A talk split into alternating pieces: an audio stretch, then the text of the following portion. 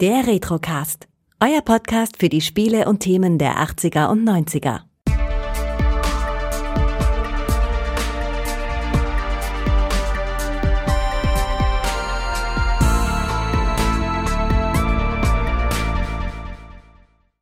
Herzlich willkommen beim Retrocast. Ich wünsche allen ein frohes neues Jahr und das neue Jahr kann natürlich nicht besser starten als gleich mit einem neuen Gast und daher begrüße ich bei mir den Pat. Hallo. Hallo miteinander, hallo Kai. Ja, endlich hat's geklappt. Wir planen, glaube ich, die Aufnahme jetzt schon seit über zwei Monaten und immer ja. kam irgendwie was dazwischen. Das Schicksal hat's nicht gut mit uns gemeint, nein. Umso erfreuter bin ich, dass es heute endlich geklappt hat und dass wir direkt mit diesem Titel ins neue Jahr starten können, denn du hast ja was sehr Besonderes ausgesucht. Erzähl mal, um was es geht. Ich habe mir das Spiel Gabriel Knight Sins of the Fathers ausgesucht.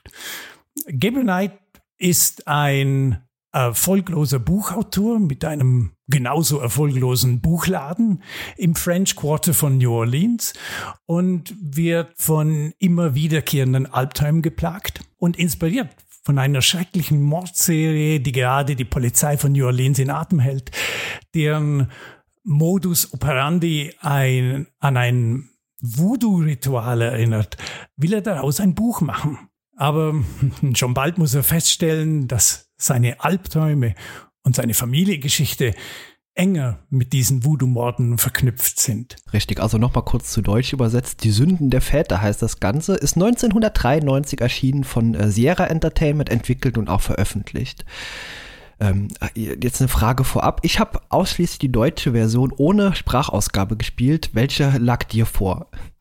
Also ich habe zuallererst tatsächlich auch die deutsche Sprach, äh, Sprachversion gespielt, aber dann recht schnell auf die CD-Version gewechselt.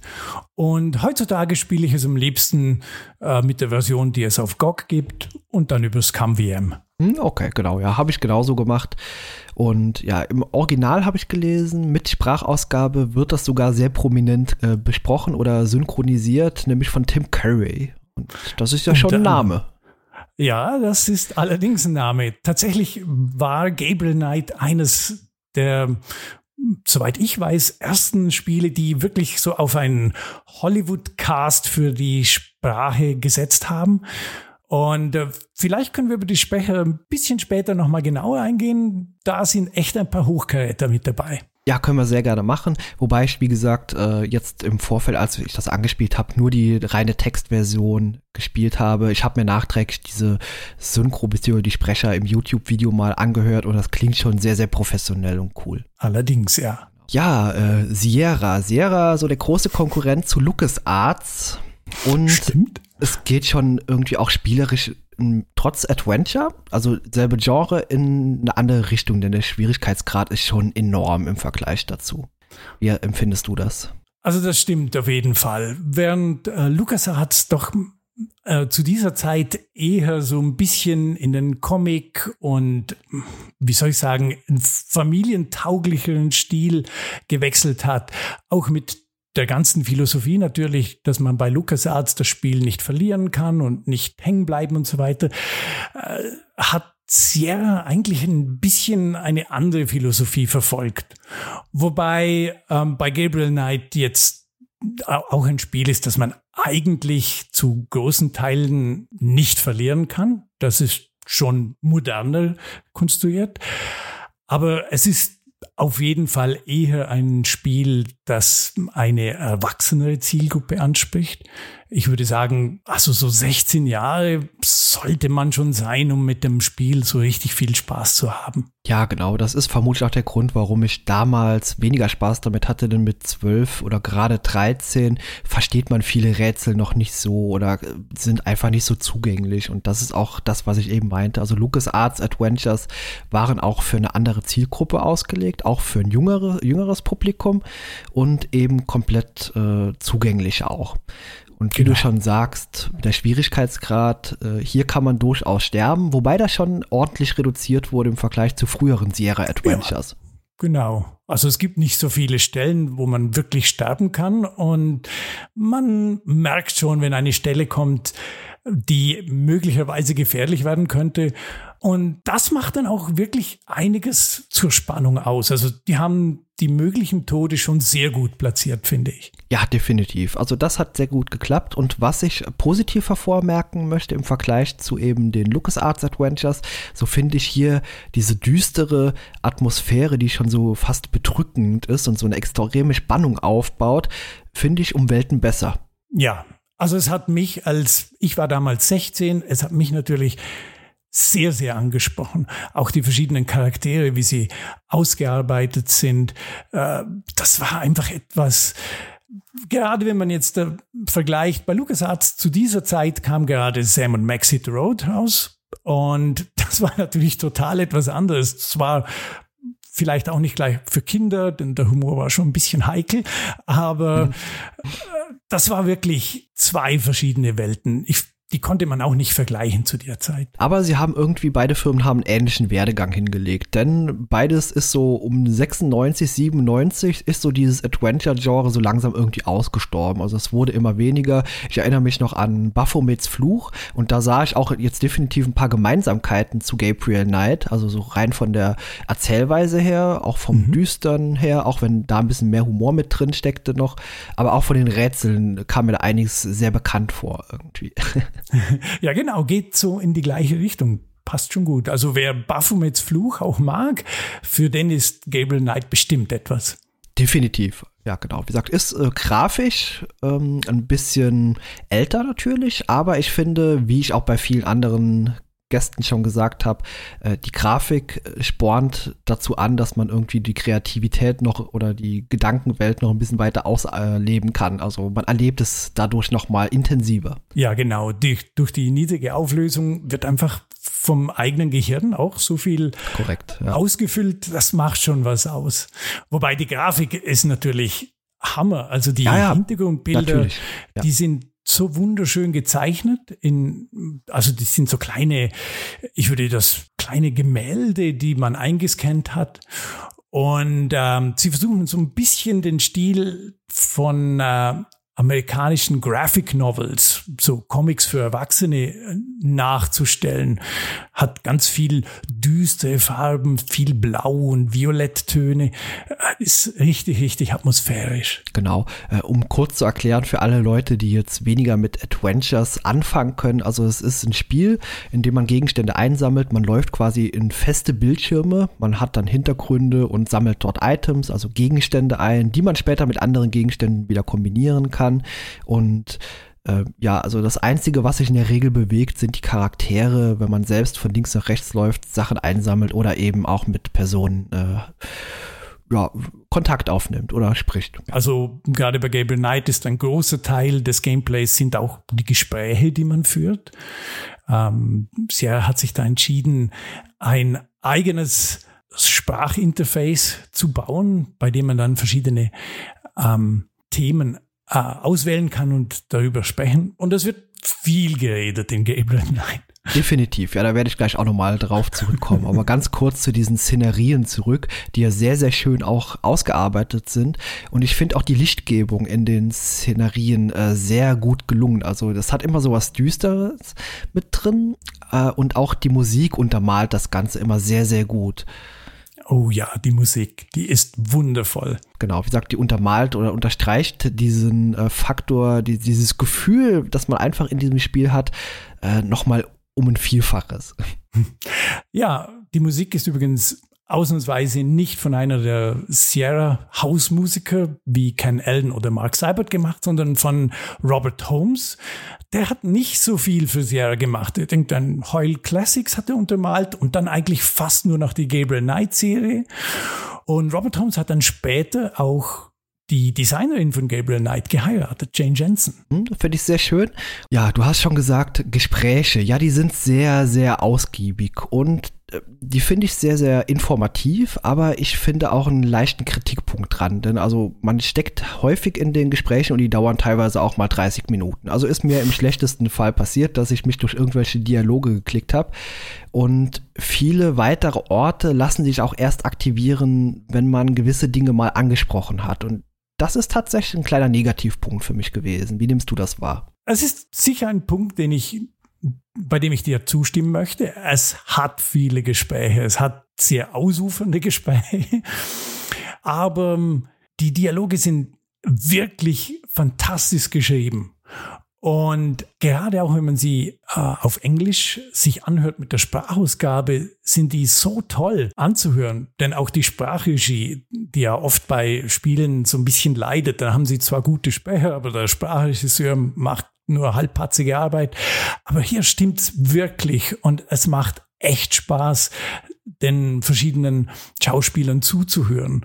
Und ja, es ufert manchmal etwas aus, aber der Informationsgehalt, den man, die Sachen, die man lernt über Voodoo, über New Orleans, über das Ganze, die, es, es fühlt sich alles so echt an. Und ganz viel ist natürlich echt recherchierte Arbeit von Jane Jensen. Ähm, gewisse Dinge sind natürlich für das Spiel ein bisschen äh, ausgeschmückt, aber, aber es macht wirklich Spaß, äh, über die verschiedenen ähm, Themen mit den, mit den Charakteren zu, zu reden, erfahren, um was es hier geht. Und äh, das, das machen nicht viele Spiele zu der Zeit so gut.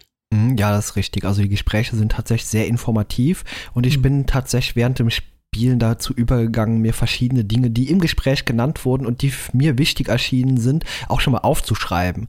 Denn man kann sich einfach nicht alles merken. Und es, ich kam später zu dieser, ähm, ja, als man als Krokodil verkleidet zu dieser Prüfung und diese Codewörter sagen muss.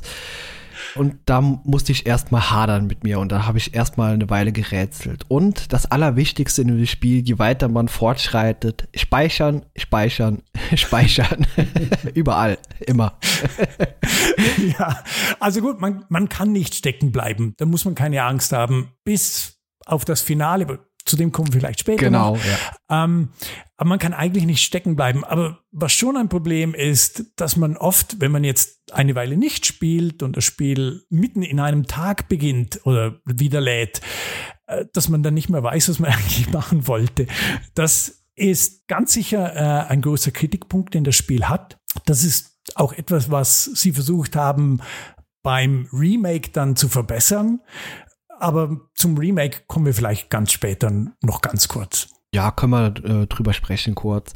Genau. Was mir auch im Vergleich zu LucasArts Adventures direkt aufgefallen ist, bei LucasArts werden Gegenstände, die man aufsammeln kann, immer irgendwie optisch hervorgehoben oder man kann sie eben äh, durch Bewegen über den äh, Bildschirm schnell erkennen. Und das ist hier tatsächlich mhm. überhaupt gar nicht der Fall. Also hier muss man äh, sehr pedantisch suchen, äh, alles anklicken, alles wirklich umdrehen und äh, teilweise auch mehrfach. ja, allerdings, also es hat keine Hotspot-Anzeige, überhaupt nicht. Vermutlich auch aus dem Grund, weil wirklich praktisch alles im Hintergrundbild ist ein Hotspot, den man anklicken kann und der Erzähler beziehungsweise die Erzählerin in der CD-Version äh, hat etwas dazu zu sagen. Es ist richtig spannend, aber wenn man die Hotspots anzeigen lassen würde, wenn man das zum Beispiel beim Remake dann kann, dann sieht das echt schlimm aus auf dem Bildschirm. ja, ja, das stimmt. Äh, also das stimmt schon. Also es, es ist nicht immer ganz klar, welche Gegenstände nun aufnehmbar sind oder welche nicht. Da muss man wirklich, ja, ich würde nicht sagen Pixel-Hunting, man sieht's dann schon und die ganz kleinen Sachen sind dann schon manchmal mit einer Art Glimm oder etwas, einem ähnlichen Effekt, ja, genau. sind sie markiert. Aber wenn man da nicht aufpasst, kann man das natürlich verpassen. Das ist mir auch äh, passiert beim Anspielen. Also sagt vor allem, wenn man halt eher LucasArts Adventures gewöhnt war, dann ja. äh, tut man sich erstmal schwer darin, also wieder jetzt umzusteigen oder hier auch reinzukommen. Aber wie gesagt, das äh, ist sowohl posit positiv als auch negativ. Denn einerseits erhöht es den Schwierigkeitsgrad und auch den Rätselfaktor um ein Vielfaches. Und mhm. andererseits ist es natürlich teilweise sogar frustrierend. Also wie gesagt, das ist so ein mhm ein schmaler Grat, sag ich mal. Ja, genau, so ein Love it or hate it Ding. Ähm, vor allem, was, was schon schön ist, ist, dass man sich wirklich äh, mit der Szenerie vertraut macht. Man, man sieht irgendetwas und klickt es an und bekommt eine Antwort. Man bekommt ein bisschen Story, ein bisschen Erklärung zu einem Gegenstand, der da ist, auch wenn er nur so scheinbar im Hintergrund ist.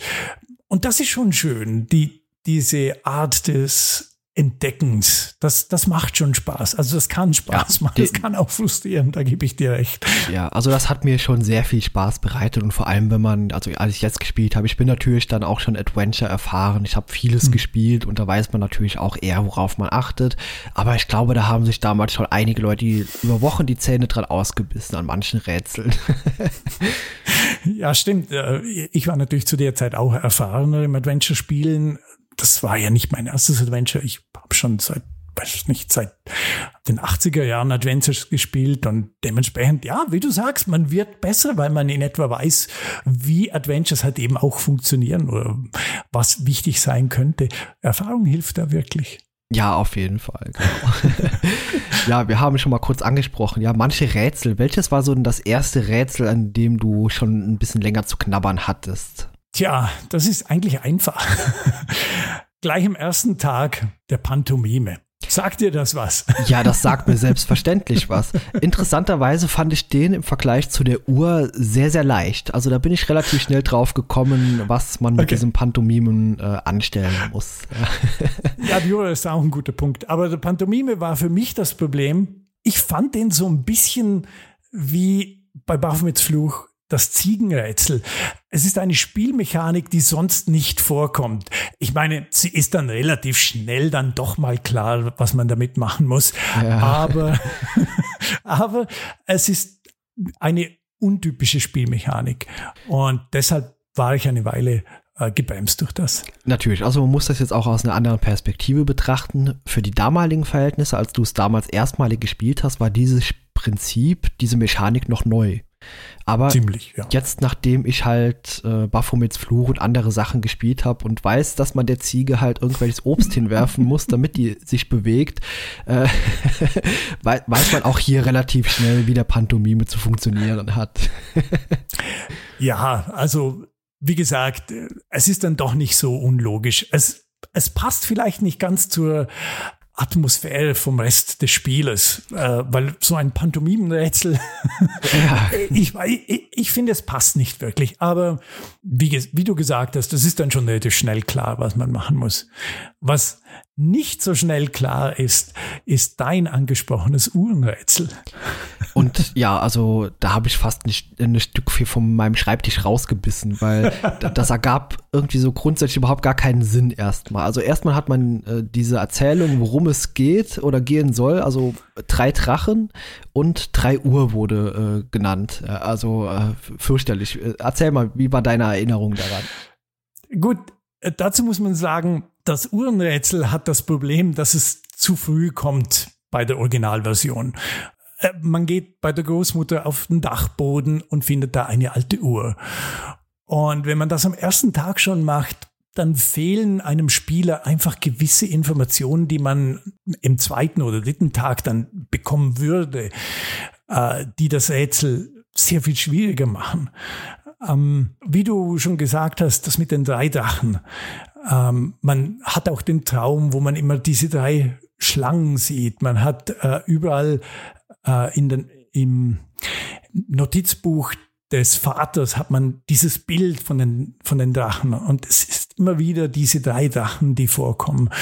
Und das Problem ist, an dem Punkt, dem ersten Tag, weiß man natürlich noch nicht viel über die eigene Familiengeschichte und diese Assoziation mit der Uhr und den drei Drachen hm, ist nicht ganz so einfach. Also ich ja, kann schon genau. verstehen, wieso Leute sagen, ja, das ist ein blödes Rätsel. Das macht keinen Sinn. Es macht schon Sinn. Einfach nicht am ersten Tag schon. Aber es ist halt schon da und man will es lösen.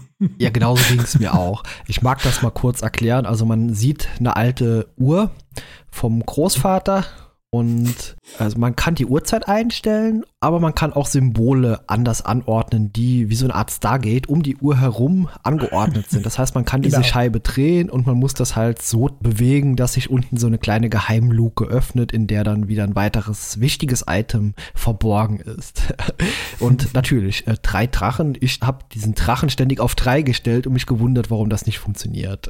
und äh, bis irgendwann da tatsächlich drauf kam, was damit gemeint ist und ich konnte es lösen. Also ich werde das jetzt nicht erklären, was genau ist, weil vielleicht wollen wir ja auch ein bisschen boah, dahin arbeiten, dass draußen die Leute auch noch ein bisschen Spaß an dem Spiel haben können. Genau, genau. Aber diese Tipps helfen schon ungemein. Ja, genau. Ein anderes Rätsel, das sich für mich auch durch das komplette Spiel durchgezogen hat, ist so dieses Friedhofsrätsel. Oh ja, guter ja. Punkt. Und da habe ich auch sehr lang dran geknobelt. Ja, und das bedarf ja auch, dass man immer wieder zu Leuten hinläuft, zurückläuft und ich weiß nicht, wie oft ich diese Szenerie besucht habe. Über das komplette Spiel hinweg. Ja, da, da muss ich halt sagen, da hast du auch ein bisschen Pech gehabt. Denn das ganze Rätsel mit dem Friedhof ist in der deutschen Version nicht so gut gelöst. Das ist in der englischen Version wirklich viel besser. Vor allem auch, weil an dem Punkt, an dem man das dann wirklich auch braucht, dieses Rätsel, war man auch schon an der Universität und so weiter. Also man hat alle Informationen, die man braucht. Und ja, man muss dann, und so viel, glaube ich, kann man spoilern, man muss dann einfach noch die Wortwahl richtig machen, um das Rätsel zu, zu lösen. Aber ja, das, das ist ein bisschen kaputt in der deutschen Version. Ja, den Eindruck hatte ich tatsächlich auch, dass hier in der Übersetzung irgendwo ein bisschen geschlampt wurde, also dass vielleicht manches ein bisschen unpräzise übersetzt wurde. Und um das mal kurz zu erklären, also auf diesem Friedhof gibt es eigentlich eine große Ansammlung an fremdartigen Symbolen, die es gilt zu übersetzen oder halt in irgendeinen Kontext zu bringen nach der Übersetzung. Mhm. Ja, also genau. das war schon relativ schwierig, hat mich teilweise sogar ein bisschen genervt. Aber wenn du sagst, das ist im äh, Original besser gelöst, dann ja, ist das ein bisschen schade. Ja, also es ist immer noch ein schwieriges Rätsel, auch im Englischen. Aber ähm, da schon die beiden Texte, die man von Anfang an bekommt, anders sind, hat man auch schon andere Zeichen zur Verfügung und so weiter. Also es ist schon ähm, sehr viel logischer und einfacher in der englischen Version. Ist halt so designt worden.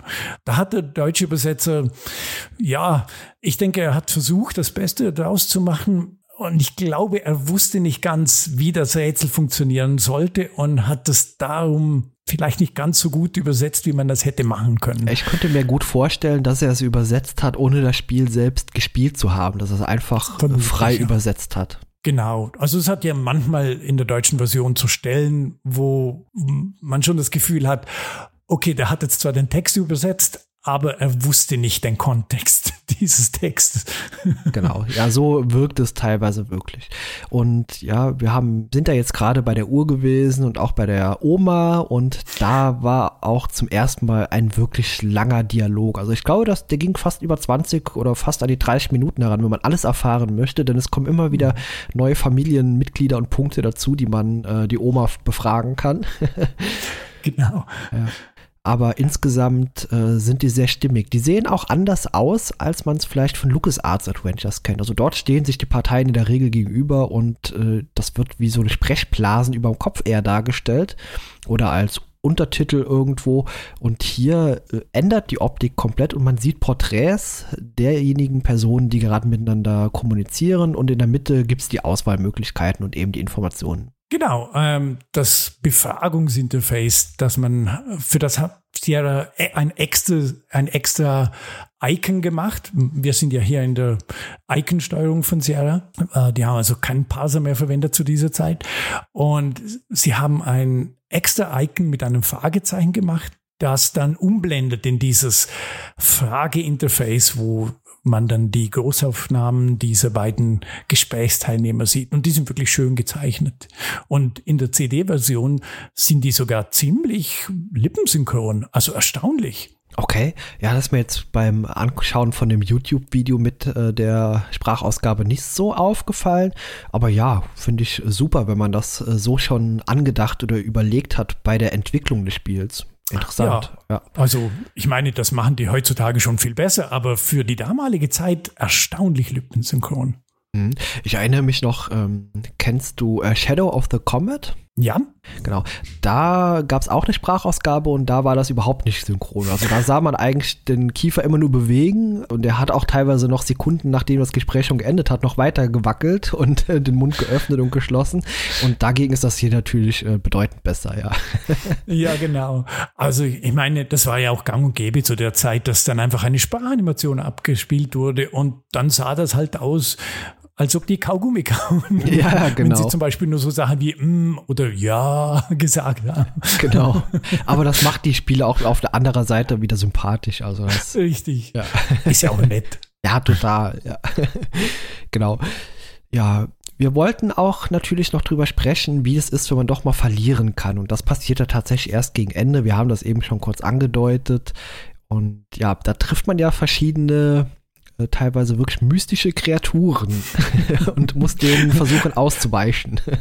Ja, das ist ein guter Punkt. Also generell muss man vielleicht auch noch sagen, Gabriel Knight mit dem ganzen Voodoo-Zeugs, so ein bisschen Mystizismus ist schon drin. Also es ist nicht äh, ein Spiel, das rein auf äh, Realismus setzt. Nee, also es hat schon ja. ein mystisches, mystisches Element.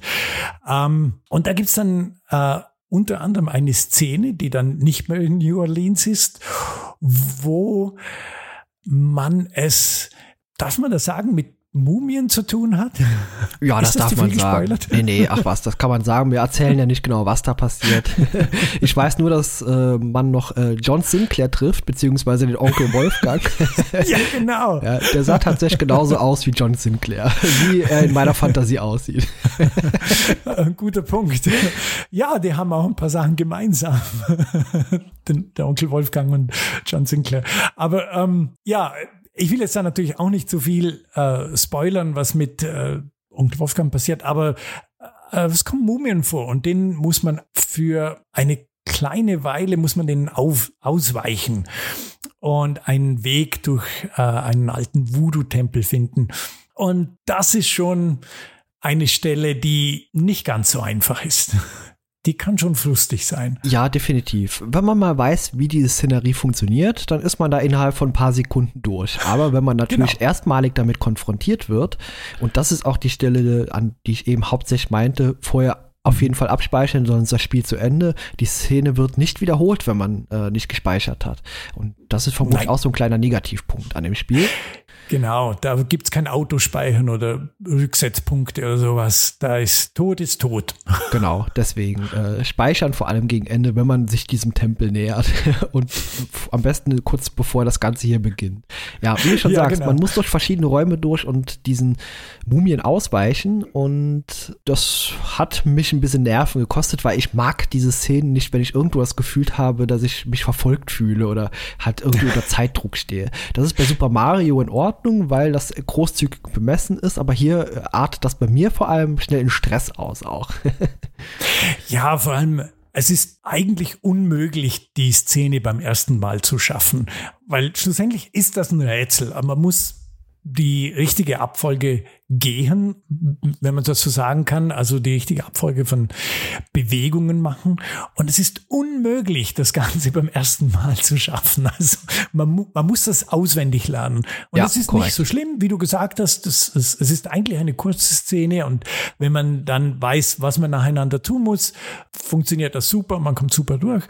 Aber bis es soweit ist, ja, da muss man ja ein Gebissschoner anziehen oder so. Ja, genau. Ich habe ja eben schon gesagt, mein Schreibtisch hatte fast Bissspuren und die hätte er hier fast noch eher gehabt dann nach dieser Sequenz. Ja, also ich glaube, ich bin fünf oder sechs Mal gestorben, bevor ich auch verstanden habe, was denn zu tun ist. Also in der letzten Szenerie steht man mehreren von diesen Mumien gegenüber und dann muss man mhm. einfach nur irgendwo hinklicken, eigentlich, damit diese Autosequenz danach startet ohne wieder zu viel verraten zu wollen jetzt, aber das muss man auch erstmal rausbekommen. Unter diesem Stressaspekt auch. Ja, genau. Okay.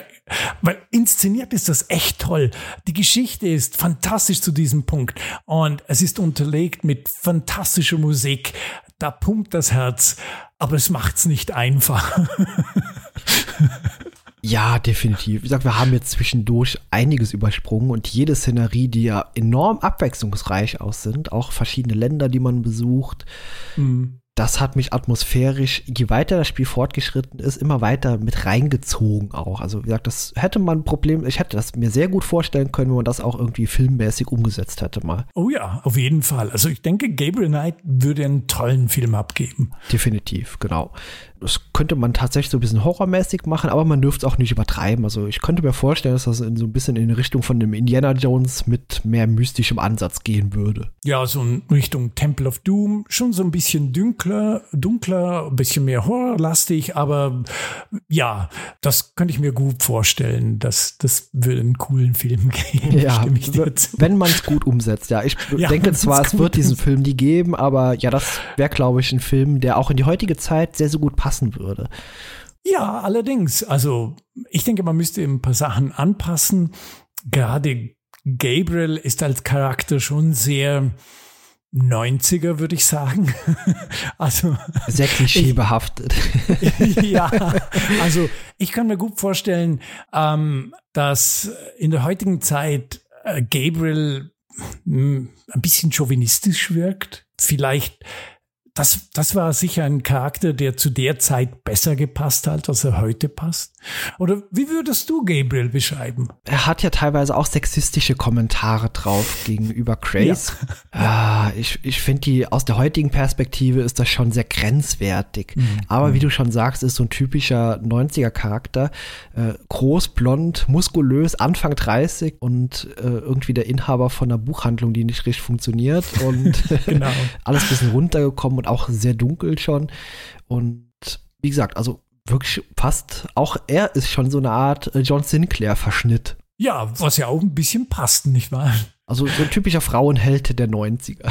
Äh, ja, er ist so ein Frauenheld. Äh, ich meine, er weiß auch, dass er gut bei Frauen ankommt. Ich meine, Gables Dialogzeilen hat man dann auch im Remake so ein bisschen versucht, moderner zu machen er verliert so ein bisschen von seiner Kantigkeit dadurch. Also irgendwie schade, weil er ist halt ein bisschen arrogant und ein bisschen selbstverliebt und aber er ist ja auch verletzlich. Und ja. das ist schön, die, diese, diese Kombination von diesen beiden Gabriels, wie es in ihm drin ist und wie er sich nach außen hingibt, finde ich schon einen coolen Charakter.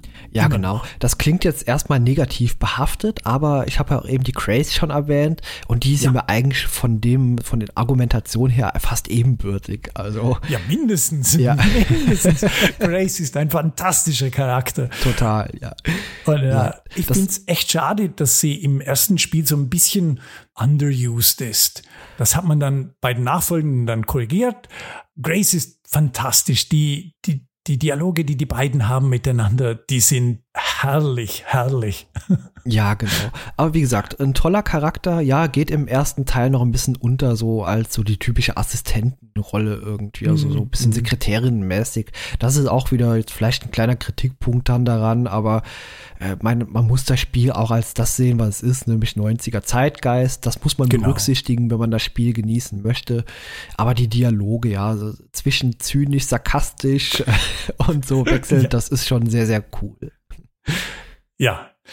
Also, wie wir schon gesagt haben, generell die Dialoge sind fantastisch geschrieben. Und wie ich schon erwähnt habe, gerade in der englischen Version auf CD mit der Sprachausgabe, äh, Grace wird von äh, Lea Remini gesprochen. Die kennt man aus äh, King of Queens als Carrie Heffernan. Und die macht das fantastisch. Die, die gibt Tim Curry einen echten Audio-Gegenpart. Also das, das harmoniert echt gut.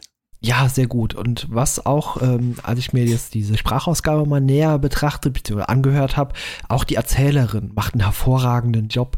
Die hat auch äh, oh ja. eine Stimme und äh, allein die klingt schon irgendwie mysteriös, gruselig fast. Ja, genau. Die äh, Erzählerin wird von Virginia Capers gesprochen. Ich glaube, ich weiß nicht, wo man die herkennen könnte. Vielleicht aus äh, The Prince von Bel Air, wo sie die Großmutter, glaube ich, hin wie gespielt hat. Ähm, sie macht das mit so viel Gusto, diese Narration, die, diese Erzählung. Und, und ich meine, das ist sowieso ein Punkt. Die Erzählerin bei Gabriel Knight, die ist nicht nur, wie soll ich sagen, sie ist nicht nur, sie sagt nicht nur, was passiert. Sie, es ist eine kommentierende Erzählerin. Sie macht äh, Anspielungen, sie macht Kommentare über das, was sie sagt, äh, aber nie so weit, dass sie Gabriel voraus ist. Sie ist immer auf dem gleichen Stand wie Gabriel und man hat schon das Gefühl, das ist so sein inneres Ich, aber wie sie die Sachen vorträgt, fantastisch. Auch wenn Total, vielleicht der eine oder ja. andere sagt, äh, die äh, nuschelt ein bisschen. Oh, ich glaube, das ist beabsichtigt. Das äh, oh, ja, unterlegt ja. nämlich das Ganze nochmal ein bisschen, dass es eben mysteriös klingt. Und, äh, ja, diese kreolische Voodoo-Mama. Ja, sozusagen. ganz genau so klingt sie, ja. Wie irgendjemand, der irgendwelche Kräuter mixt und irgendwo was äh, zusammenbraut, ja, genau. ja. Äh, ich habe eine schöne Gemeinsamkeit gefunden und zwar vom Erzählerischen her hat mich das sehr an das spätere The Witcher 3 erinnert. Also wenn man dort den Spielstand lädt, gab es ja auch immer diesen Erzähler, der einen nochmal kurz auf den aktuellen Stand bringt. Ah ja, genau, ja. ja so habe ich das ja in ein Verhältnis gebracht. Das war für mich ähnlich. Ja, hat den, den gleichen auch leicht sarkastischen Einschlag. Also genau, ja. Gutes Beispiel. Ja, vielleicht noch ganz kurz möchte ich auf Gabriels besten Freund eingehen, den Detective Mosley, Franklin Mosley, den sollte man nicht vergessen.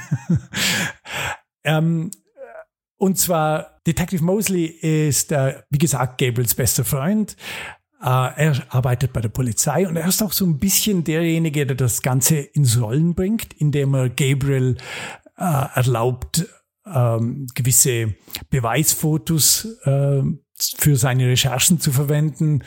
Und ähm, äh, das Spiel beginnt eigentlich auch richtig damit, dass Gabriel äh, auf die Polizeistation geht und, und Mosley besuchen möchte. Und das heißt, er sei dann an einem äh, neuen Mordfall und das ist quasi das erste richtige Rätsel, das wir schon leicht angesprochen haben. Und zwar möchte Gabriel dann wissen, wo dieser Mordfall oder diese Mordszene dann ist.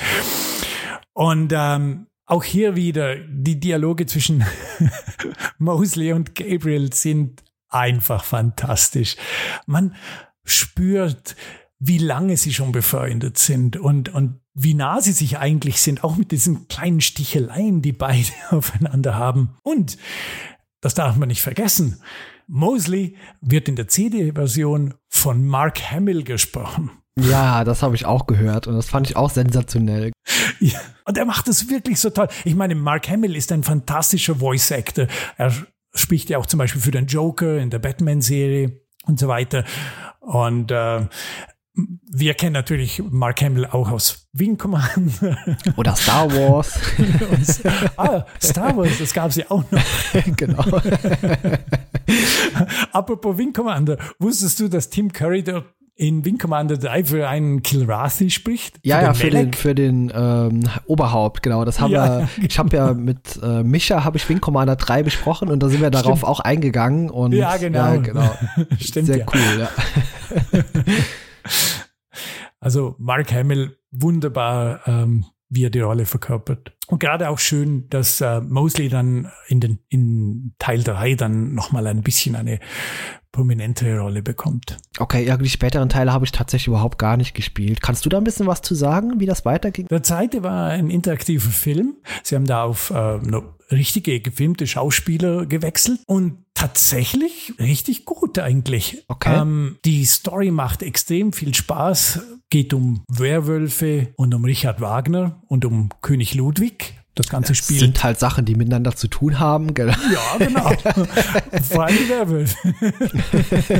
Nein, äh, es, es nimmt ganz, auch, das macht die Gabriel Knight Serie wirklich, wirklich super. Ich meine, sie nehmen äh, historische Fakten und die werden dann mit ein bisschen Mystizismus zu einer richtig coolen Horror-Story. Ähm, ich würde oder kann man das Horror nennen? Es ist nicht wirklich Horror, es ist mehr so mystischer Thriller vielleicht? Mystery Thriller oder ein bisschen ja. Crime, Kriminal mit äh, vermengt. Ja, genau. Genau.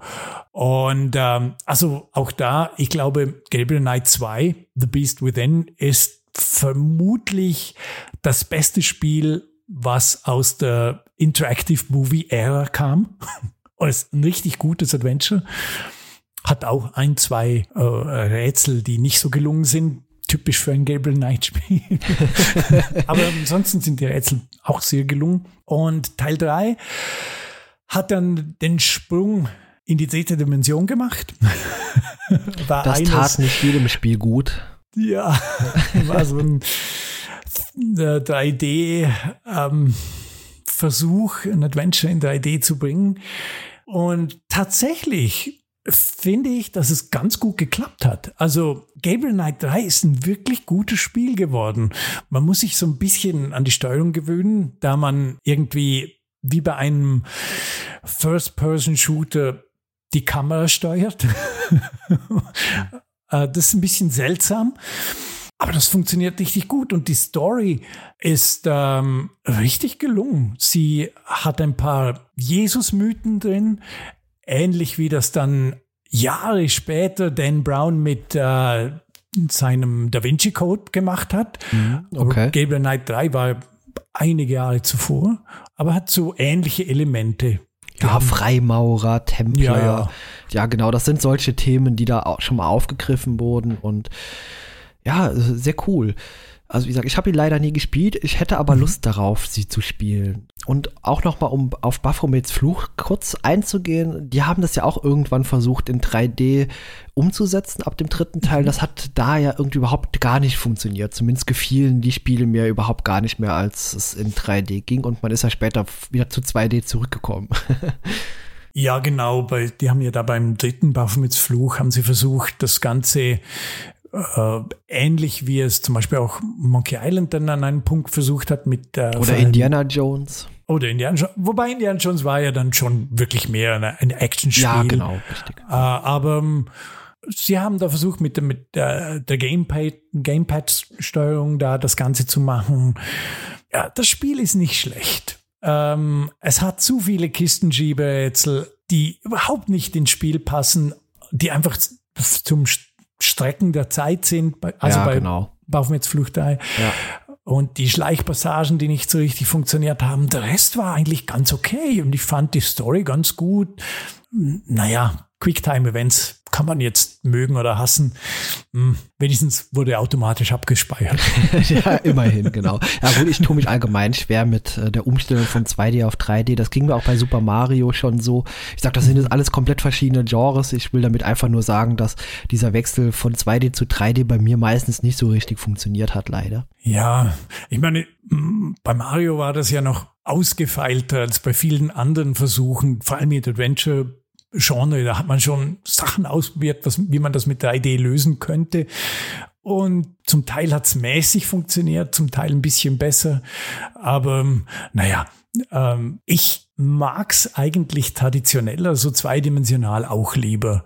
Und man merkt schon, auch moderne Adventures, die gehen ja eigentlich alle so eher in Richtung wie es Mitte der 90er Jahre war. Ja, genau. Das finde ich auch sehr toll. Also mhm. äh, es gab ja später noch mal neuere, in Anführungszeichen, Baphomets äh, Fluchteile, die zwar, glaube ich, nicht mehr vom Original Hersteller veröffentlicht wurden, sondern es waren eher so Fanprojekte, meine ich. Ja, genau. Ja, und äh, die haben ja sehr, sehr gut angeknüpft. Die hatten auch Kritikpunkte, aber die fand ich auch von den Rätseln und so wieder sehr äh, toll. Und die haben auch mit viel Freude gespielt noch. Ja, gerade auch für Fanprojekte waren sie eigentlich recht professionell gemacht. Total. Ja. Und super war der original deutsche äh, George Stobart-Sprecher, haben die äh, mit ins Boot geholt und der hat da seine äh, Zeilen gesagt und das war schon toll, den wieder zu hören. Definitiv, genau.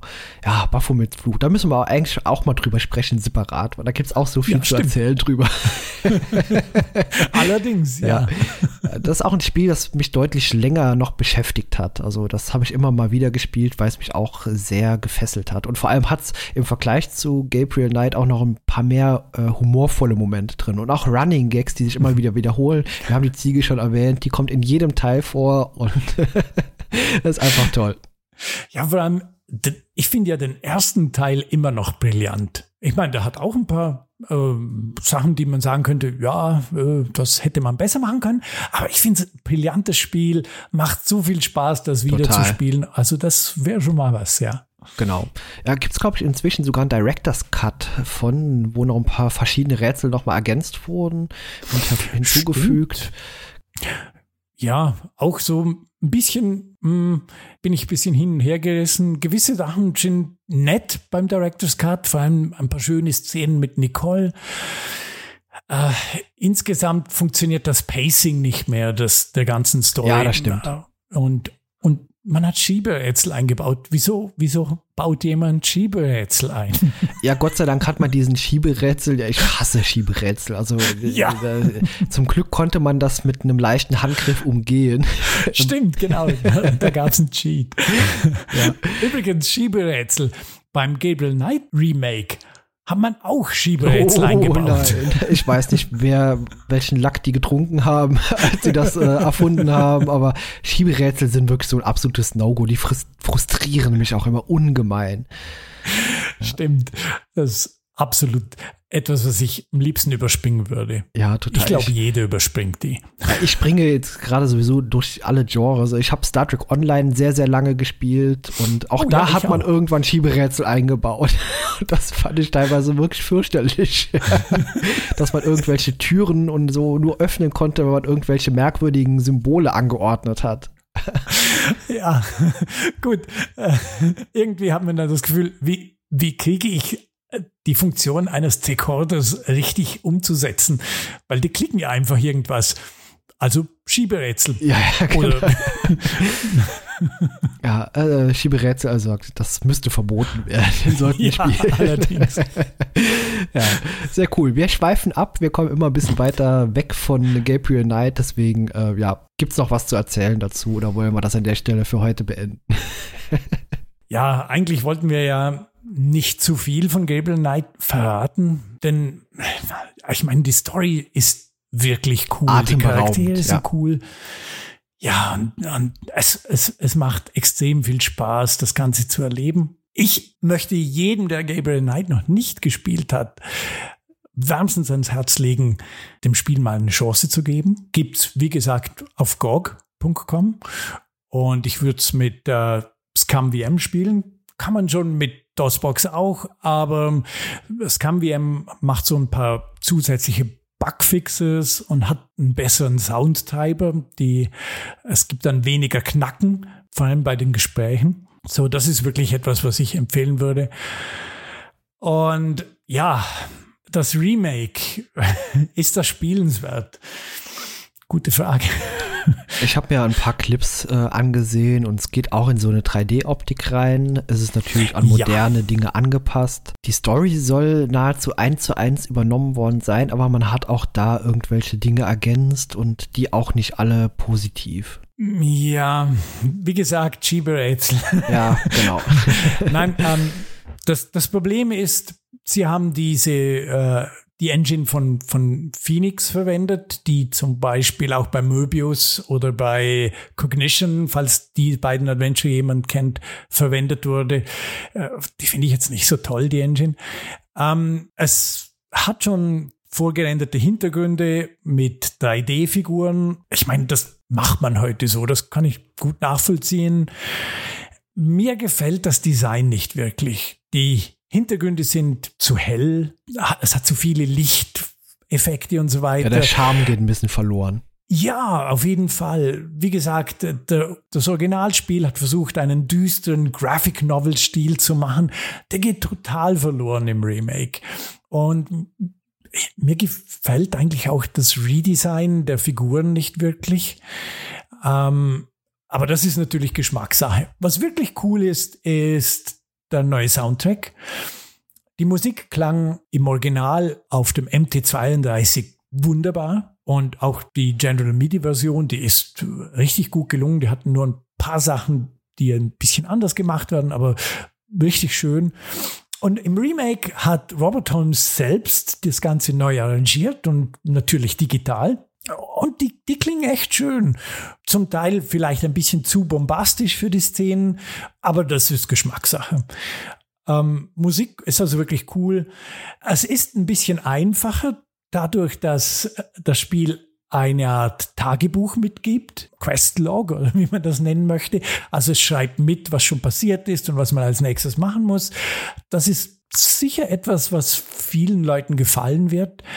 Du hast die ausufernden Dialoge äh, angesprochen und das Remake äh, macht etwas, ja gut, es ist ein bisschen seltsam, aber es färbt die Dialoge, die relevant damit das Spiel weitergeht, ist, äh, die werden eingefärbt. Also man kann alles, was, was blau unterlegt ist, ist das, was es wirklich braucht und der Rest ist zusätzliche Information, die man sich äh, sammeln kann, um Fluff sozusagen. Hm, nimmt natürlich auch so ein bisschen von der Spannung weg.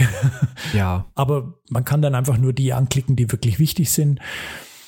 Tja, ein paar Rätsel wurden verändert. Das ist okay. Ähm, die haben mir jetzt nicht besser oder schlechter gefallen. Da fand ich, die, die waren okay, die, die ich bis jetzt erlebt habe. Der große Negativpunkt sind die Sprecher. Und wir haben natürlich keinen Tim Curry, wir haben keinen Mark Hamill, wir haben keinen Michael Dorn als Dr. John. Ja, genau. Und, und das ist sehr schade. Das, das ist sehr schade, wenn man das Original kennt und die die Art, wie die Dialoge ablaufen, wie, wie sie gesprochen werden, wie sie gespielt werden, dann ist das Remake eine echte Enttäuschung. Ja, Aber, schon. Ja. Im ja. Vergleich vielleicht als jemand, der zum ersten Mal Kontakt damit hat, ist das bestimmt ein gutes Spiel. Das mag ich gar nicht ja. anzweifeln. Aber da wir das Original jetzt kennen, würde ich mich auch sehr schwer tun damit. Also sagt der Charme, die Sprecher, du sagst es schon, wie gesagt, ich habe die Sprecherversion selbst nicht gespielt, aber ich habe es mhm. mir angehört und das ist wirklich sehr gut gelungen mit der Synchronisation. Ja, super, also sehr empfehlenswert. Spielt es auch gerne auf Good Old Games gibt's. Ich habe gerade mal nebenbei geschaut, kostet 3,29 Euro, allerdings nur auf Englisch offenbar zu bekommen ja, dort. Genau. Genau. Leider. Ja. Wobei man kann Untertitel einblenden, so das ist schon machbar. Ich fand jetzt auch die Ausgabe, die Sprachausgabe und den englischen Titel nicht so schwer. Also jeder mit einfachen Kenntnissen in Englisch kommt da eigentlich relativ gut durch. Ja, ich würde sagen, das, das ist machbar. Ja, toll. Das war doch ein schöner Start ins neue Jahr, würde ich behaupten. Stimmt, allerdings. Ja, es hat mir sehr viel Spaß gemacht, dass du dabei warst und dass es endlich geklappt hat. Und sagt jederzeit gerne wieder, such dir weitere Spiele aus, über die wir dann sprechen können. Vielleicht haben wir mit Baphomets Fluch ja schon äh, ein weiteres Spiel in die richtige Richtung gelenkt. ja, das wäre möglich. Ja, dann bedanke ich mich ganz herzlich bei dir heute fürs Dabeisein. Wünsche dir einen guten Start auch ins neue Jahr und sage bis zum nächsten Mal. Tschüss. Tschüss Kai. Tschüss, liebe Zuhörer. Ihr wollt selbst dabei sein? Ihr findet uns unter www.retrocast.de, bei Twitter unter retrocast-de oder kontaktiert uns per E-Mail unter info@retrocast.de. Ebenso freuen wir uns auf Bewertungen bei Apple Podcast.